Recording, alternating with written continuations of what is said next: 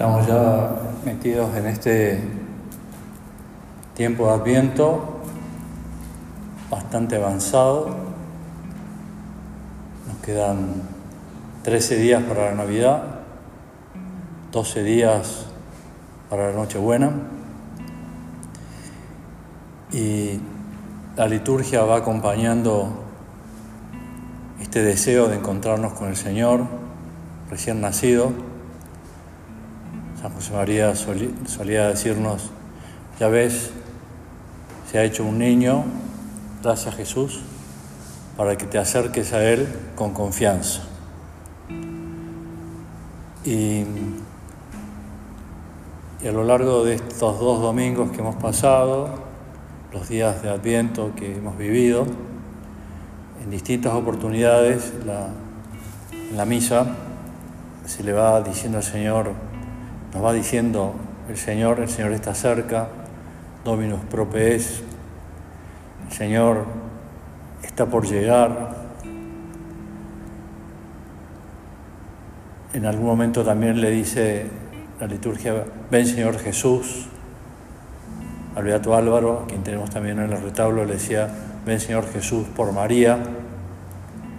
Celebramos hace unos días la fiesta de la Inmaculada y hoy la fiesta de la Virgen de Guadalupe, o sea que es muy apropiada esta jaculatoria, ven Señor Jesús por María, pedirle a ella que te pedimos ahora, Madre nuestra, que ahora que vos vas caminando, más o menos en esta época ya, o arrancarían a caminar o estarían por caminar, la distancia que mediaba entre Nazaret y Belén, eran unos 180 kilómetros, 200 kilómetros, rutas de montaña, no muy altas, pero en pleno invierno, eh, con la dificultad de que viva mucha gente y que siempre había alguno o algunos que se aprovechaban de esos caminantes, de esos peregrinos, vamos a decir, que iban a censarse para hacerles cualquier cosa, robarles o hacerles perder la dignidad. Bueno, tuvo que pasar por lo menos tres días al ras, en pleno invierno, la Virgen embarazada, y con, llevando lo que podían llevar. no, la Virgen sabía que de algún modo Dios Padre se le iba a ingeniar, entre comillas, para que se cumplieran las escrituras que el Salvador nacería en Belén. Por eso cuando San José le dice, mira, vamos a tener que ir a, Belén, porque ahí es el censo, de ahí arranca mi familia.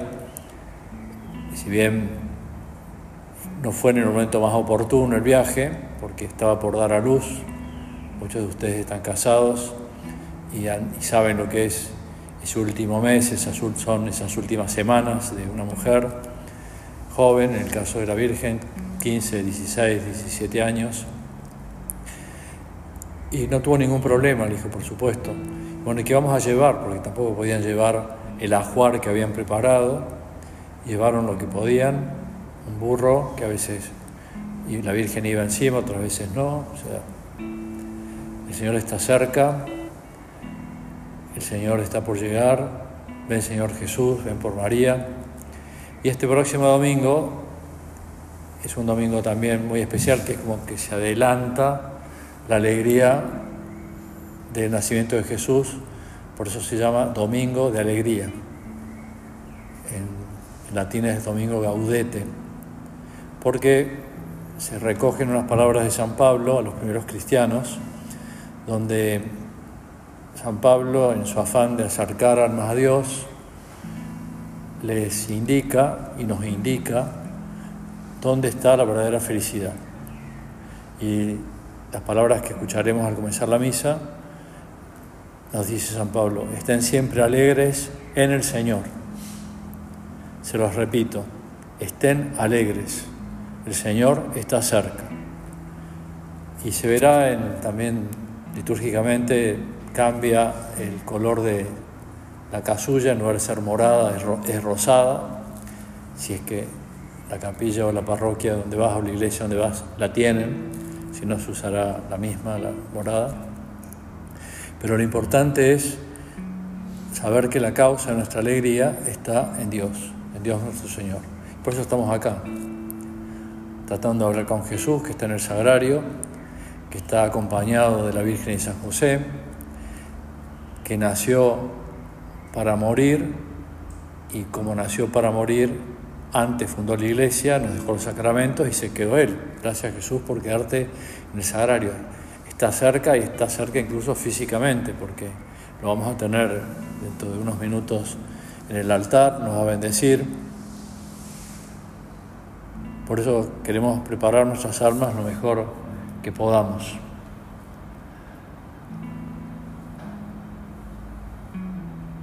El otro día leía uno de estos cosas que van saliendo en las redes, uno que ponía, además de llevar a tu hijo al shopping a ver a Papá Noel para que le dé regalos, antes o después, llevarlo a Jesús, llevarlo a la iglesia a Jesús, a mostrarle dónde está Jesús. Y me acordaba porque tengo una sobrina que vive en España, que está cerca de Madrid, y en estos días el, Papá Noel recorre las calles. Bueno, tiene dos hijos chiquitos y entonces felices de la vida, ¿no? A pesar del frío salían para que Papá Noel les hiciera regalos, etc. Mi sobrina, gracias a Dios, es practicante, su marido también. O sea que no, no me hizo falta decirle, además de llevarlos a ver a Papá Noel, también llevarlos a ver a Jesús porque lo hacen, ¿no? Pero hay una gran ignorancia, ¿no? Y por eso más de uno se equivoca y, no, pierde de vista el sentido real que tiene la Navidad, que es, como decía también San José María, un nuevo y especial encuentro con Cristo. Y ahora Jesús te pedimos que esta próxima Navidad sea para cada uno de nosotros, para nuestras familias, un nuevo y especial encuentro con Cristo.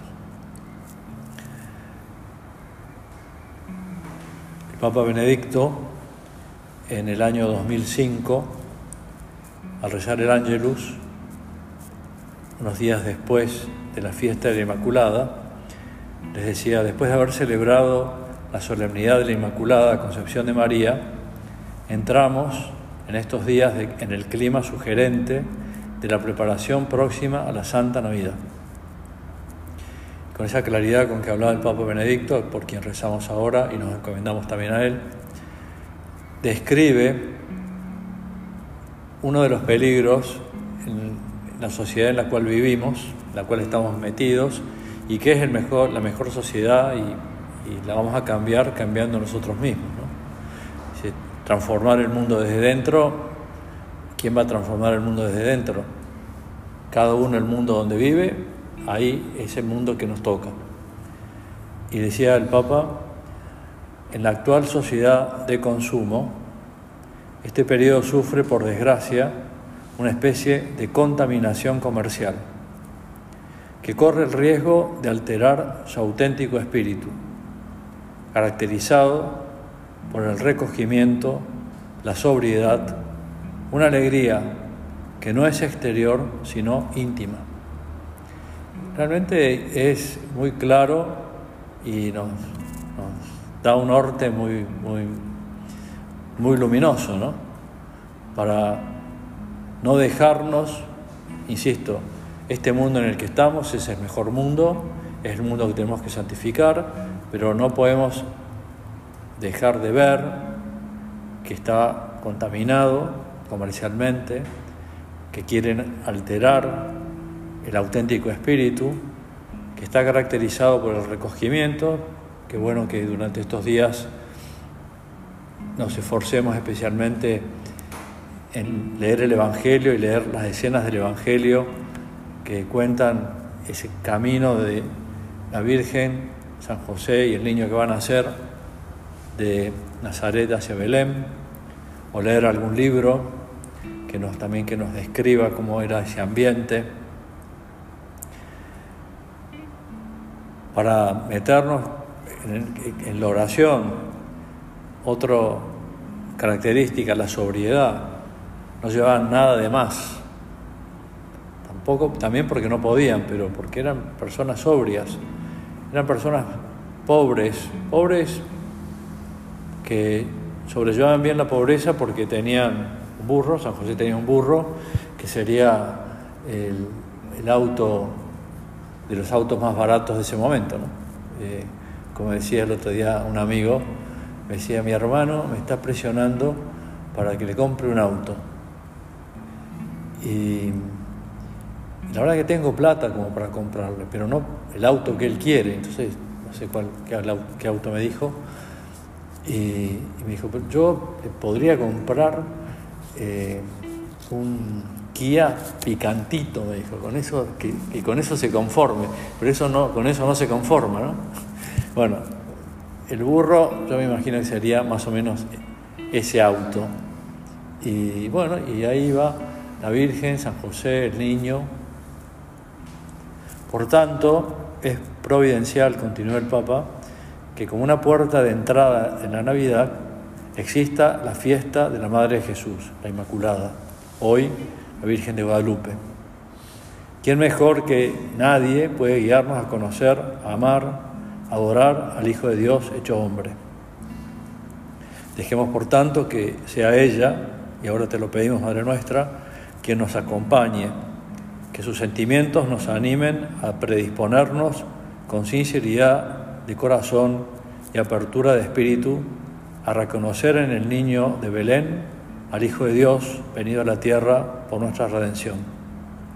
Qué gran regalo nos ha hecho Papa Francisco, gracias Señor por el Papa, este Papa que tenemos, como se cumplen 800 años de que se, se inventó, San, Francisco vio que iba a ser una cosa buena eh, ver con los ojos de la carne, no solamente con los ojos del, alma, un pesebre, entonces empezaron los pesebres vivientes y a partir de ese momento se fue todo como muy eh, haciendo mejor y también no solamente pesebres vivientes, sino también pesebres, figuras de pesebres. Bueno, el Papa, como se cumplen 800 años de, ese, de ese primer pesebre, nos ha regalado una indulgencia plenaria que es el acto para ganar la indulgencia plenaria es muy fácil. Es hacer un rato de oración junto al Belén. Y con eso alcanzar la remisión de todos los pecados temporales, de toda la, marca que dejan los pecados en el alma. Queda el alma limpísima. Hay otras condiciones, no solamente es hacer oración, hay que confesarse en la semana, hay que comulgar en la semana, hay que rezar por las intenciones del Papa.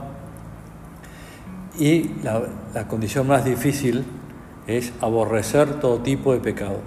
Cualquier cosa que nos aleje de Dios, no la queremos Jesús que yo hago, no sé si es lo mejor, pero para intentar ganar indulgencias plenarias todos los días, es decirle a Jesús, bueno, ayúdame a tener esa aversión a todo tipo de pecado, venial o mortal, para poder ganar las indulgencias parciales y la indulgencia, pues se puede ganar una vez al día la indulgencia plenaria.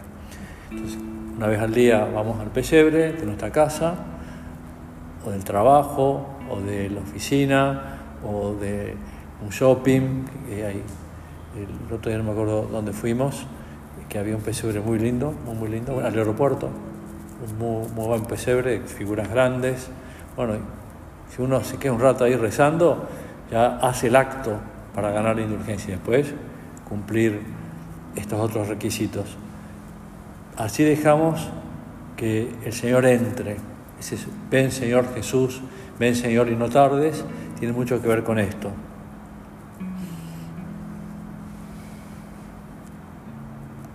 San Francisco, continuaba el Papa Benedicto, quedó tan sobrecogido por el misterio de la Encarnación que quiso volver a presentarlo en Grecio, con el pesebre viviente, convirtiéndose de este modo en el iniciador de una larga tradición popular que todavía conserva hoy su valor para la evangelización.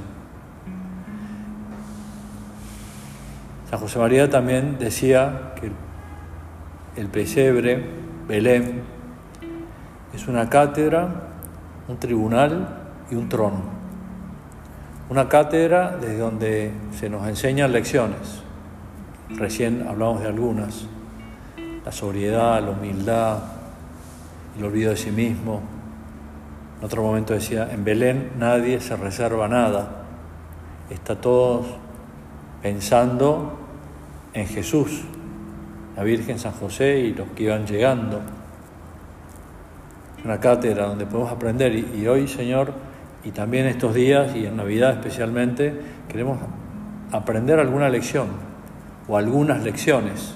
Para eso uno tiene que estar con ese deseo de que el alma se llene de Dios.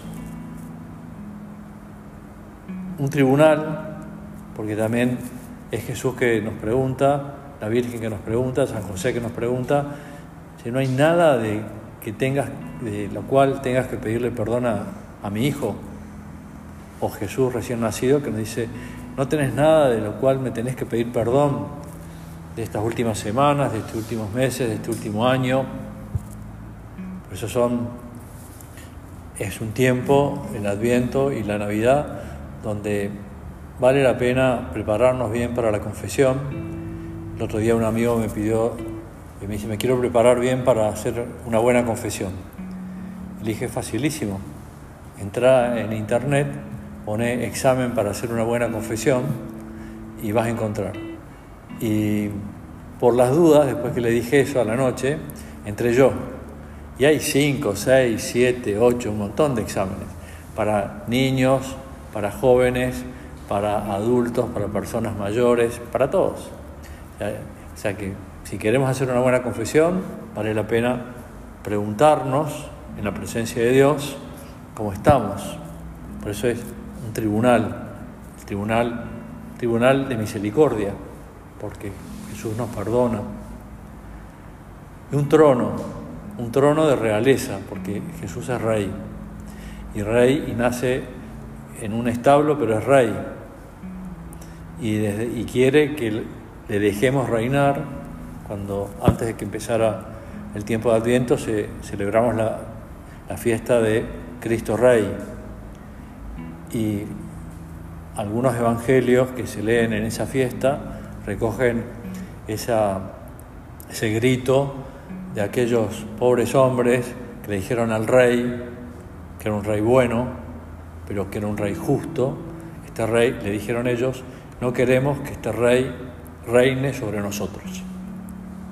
Nosotros queremos, ahora te lo decimos Jesús, que vos reines en nuestras almas y que reines para que pueda transmitir paz, para que pueda transmitir serenidad, para que pueda enseñar a mis amigos, a mi familia, a mis hijos, a mis hijas, que este, estos días sean días realmente de crecimiento espiritual.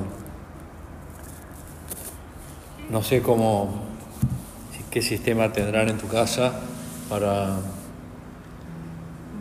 pedirle cosas al niño Dios. El otro día fui a, cenar a la casa de un amigo y me decía, eh, tiene una hijita de cinco años, y me dijo, decía, acá ponemos las cartas para el niño Dios.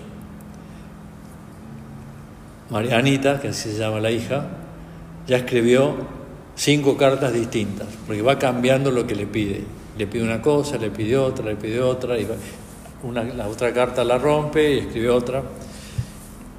Con ese recuerdo eh, busqué entre los papeles que tengo, los pocos papeles que me quedan, que he intentado a lo largo de todos estos años digitalizar todo, pero esto lo tenía. Una carta que le escribió a los reyes un seminarista que estaba en primer año del seminario. Seminarista un poco, vamos a decir, particular porque ya entró al seminario siendo profesional, o sea, con 22, 23 años. Tenía una vida bastante hecha, pero se dio cuenta que Dios lo llamaba y se metió y hoy es sacerdote, es párroco, tiene algunos encargos de bastante responsabilidad en su diócesis y dije, a ver si encuentro esa carta, porque la verdad que me, me gustó mucho en su momento. Era un grupo de seminaristas que trataba, que juntábamos con frecuencia. Y entonces dije, bueno, vamos a tener un detalle con ellos, que escriban que quieren y con mis amigos les, hicimos los regalos. Entonces este escribe, escribe lo siguiente, la carta está fechada 16 de noviembre del 2008, o sea que ya han pasado unos cuantos años. Hace ya bastante tiempo que dejé de soñar o escribir estas líneas, o tal vez deseos los Reyes Magos del Oriente, los cuales fueron a ver a nuestro Señor en el pesebre. ¿Y qué hacen? Un momento mágico a la vida de todos los que nos consideramos cristianos. No tengo nada en especial que pedir en lo material y me consta que tenía bastantes necesidades materiales porque había dejado su casa, vivía con sus padres, tenía una buena posición social, tenía un buen ingreso como profesional y tenía necesidades materiales. Pero él dice, no tengo nada en especial que pedir en lo material. Simplemente mi agradecimiento por todo lo que la obra nos regala en cada momento, en este caminar hacia, hacia nuestra casa celestial y que sigamos junto a Él en este horizonte con la bendición de la Sagrada Familia y los reyes. Que el cielo les colme de bendiciones. No sé qué le estarás pidiendo, o qué le habrás pedido al niño Jesús, o qué habrás dejado caer para en tu familia para que te regalen, si es que te regalan algo. Pero en cualquier caso, lo más importante no es lo material, lo más importante es lo espiritual. ¿Qué regalos nos vamos a hacer nosotros mismos junto al pesebre? Rezar un poco más, tratar mejor a Jesús, eh, superar algún defecto. Este tiempo eh, también esta vez esto sí lo busqué en internet, eh, qué conflictos se producen en las familias durante el tiempo de Navidad. Y, salen los conflictos. ¿Dónde vamos a pasar Nochebuena? ¿Qué vamos a comer? Eh, ¿Qué vamos a comprarle a los chicos? Etcétera. Entonces en una, en una página daba cinco consejos, en otra daba ocho consejos. Bueno, y ahí ya terminé y dije, bueno, ya sé que se ve que es un tema que, está presente. Bueno, eh, ¿cómo voy a superar esos conflictos que probablemente vengan? Con la gracia de Dios, con la luz de Dios, hablando, hablando se entienden las personas y, y tratando de buscar el mejor bien para el otro y para la otra, ¿no? O sea, lo que más nos ayude, lo que más les ayude. El Belén, decía el Papa Francisco, nos puede ayudar a comprender el secreto de la verdadera Navidad, porque habla de la humildad, es una cátedra, y de la bondad misericordiosa de Cristo, un trono, un, perdón, un tribunal, que siendo rico se hizo pobre su pobreza enriquece a quien la abraza y la Navidad trae alegría y paz a quienes como los pastores acogen en Belén las palabras del ángel. Esto les servirá de señal. Encontrarán un niño envuelto en, pañales y acostado en un pesebre.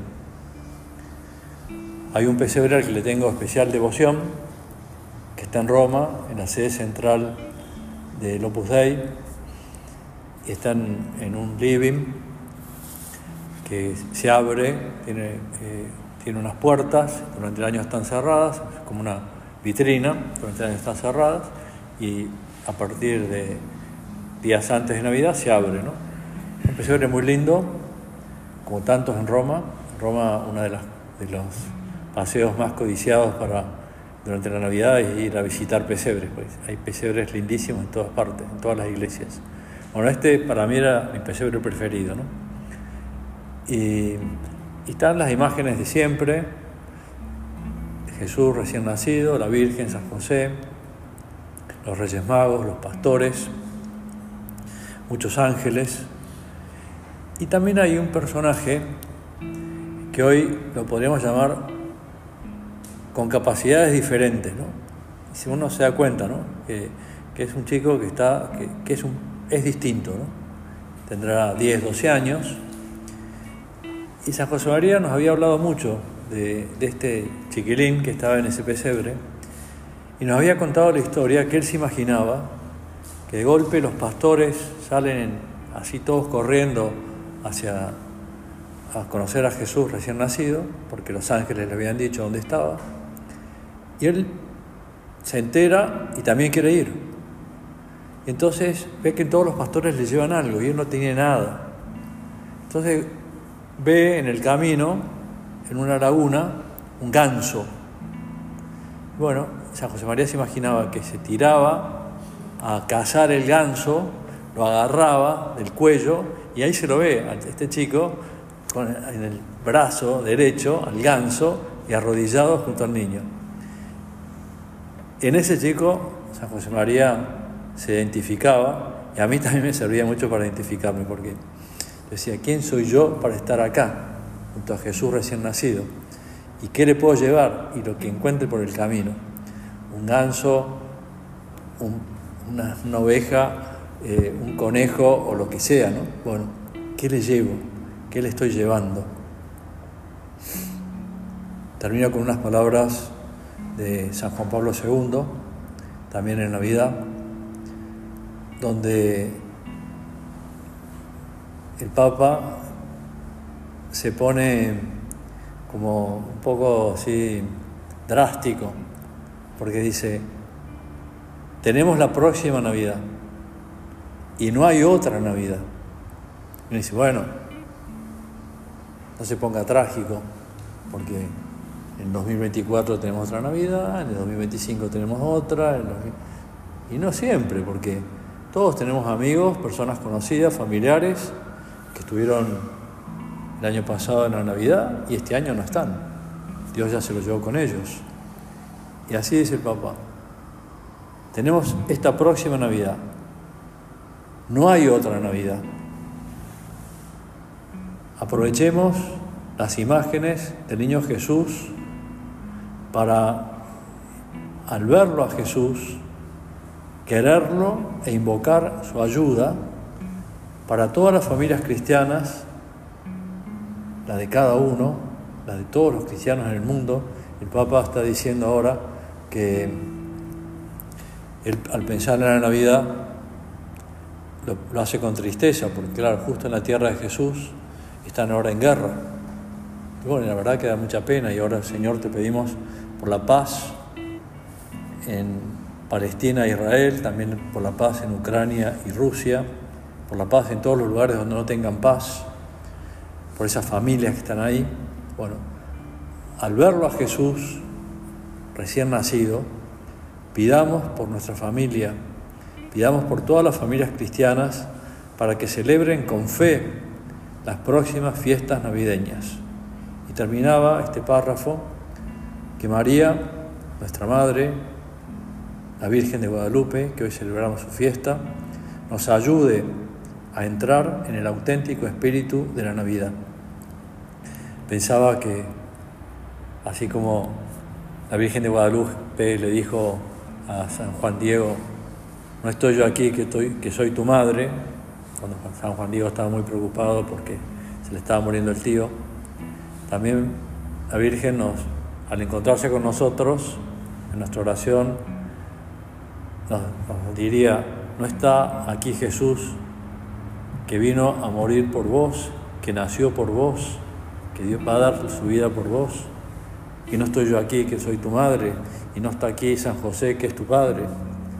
Por eso le pedimos a Jesús que va a nacer, a la Virgen que lo está llevando al niño a Belén, a San José que cuida de, los tres, que nos ayuden a vivir cristianamente las próximas fiestas navideñas.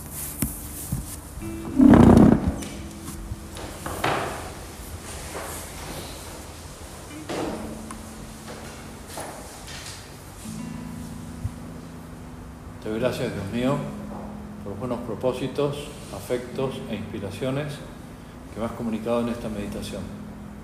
Te pido ayuda para ponerlos por obra. Madre mía Inmaculada, San José mi Padre y Señor, Ángel de mi guarda, intercedan por mí.